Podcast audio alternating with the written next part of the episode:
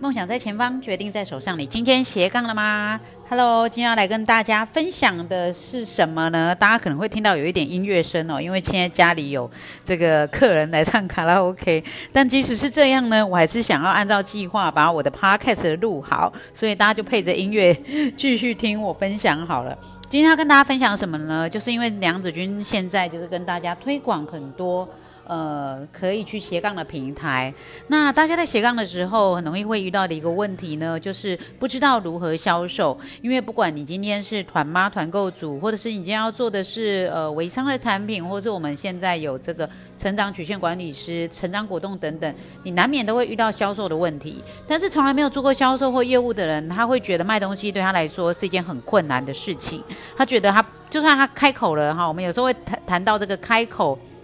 的勇气哦，但是呢，有人开完口之后，他却不知道怎么让他成交。对，那所以呢，我们今天就来分享一个成交销销售成交的观念，呃，关键。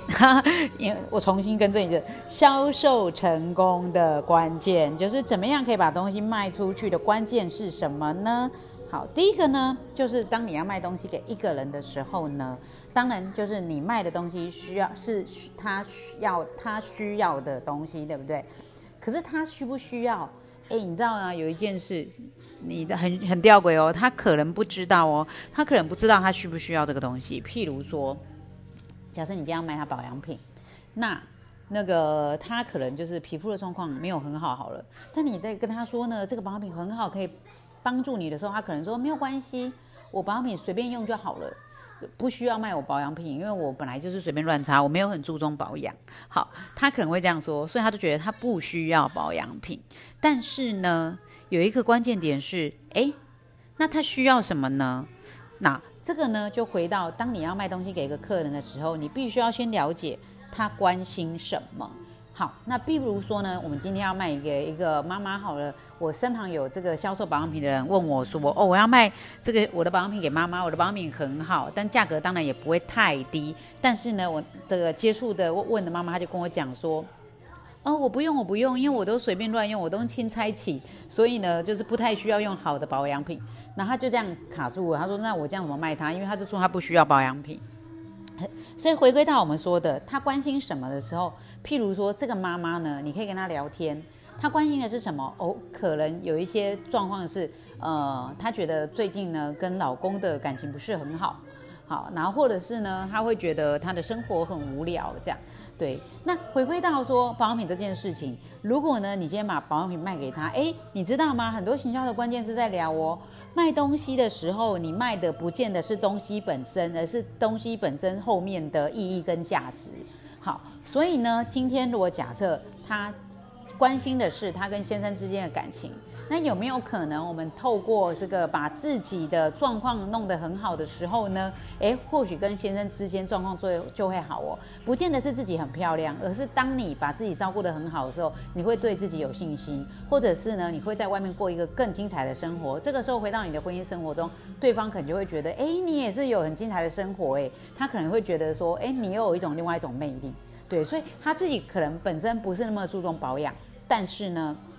他关心的另外一件事。可能最后跟保养有关，所以不管我们在销售任何的产品的时候，不管你是做我们那个娘子军所每一届的这个斜杠式保养品批发，或者是你今天做的是成长曲线管理师的成长果冻，或者头皮养护师的这个头皮养护等等，都是哦，你都必须要想到说，到底你想要成交的客户他背后真正关心的是是什么？你得先跟他一起关心这件事情，才有机会提高你们成交的几率。所以呢，今天如果说以一个呃，妈妈而言，她不是那么在乎小孩的身高的时候，但是你越需要跟她讲成长果冻的事情的时候，哎，她可能觉得小孩健康就好，不用很高。哎，但是我们的成长曲线管跟那个果冻里面，成长果冻里面，它可能有很多营养成分是一个小孩成长真正需要的。所以呢，这些营养素不是只有发在成高包成呃长高，包括还在那个。发育的部分对小孩也是帮助，哎，它就是一个对小孩的健康有帮助的产品。那这个可能就是这个妈妈所关心的，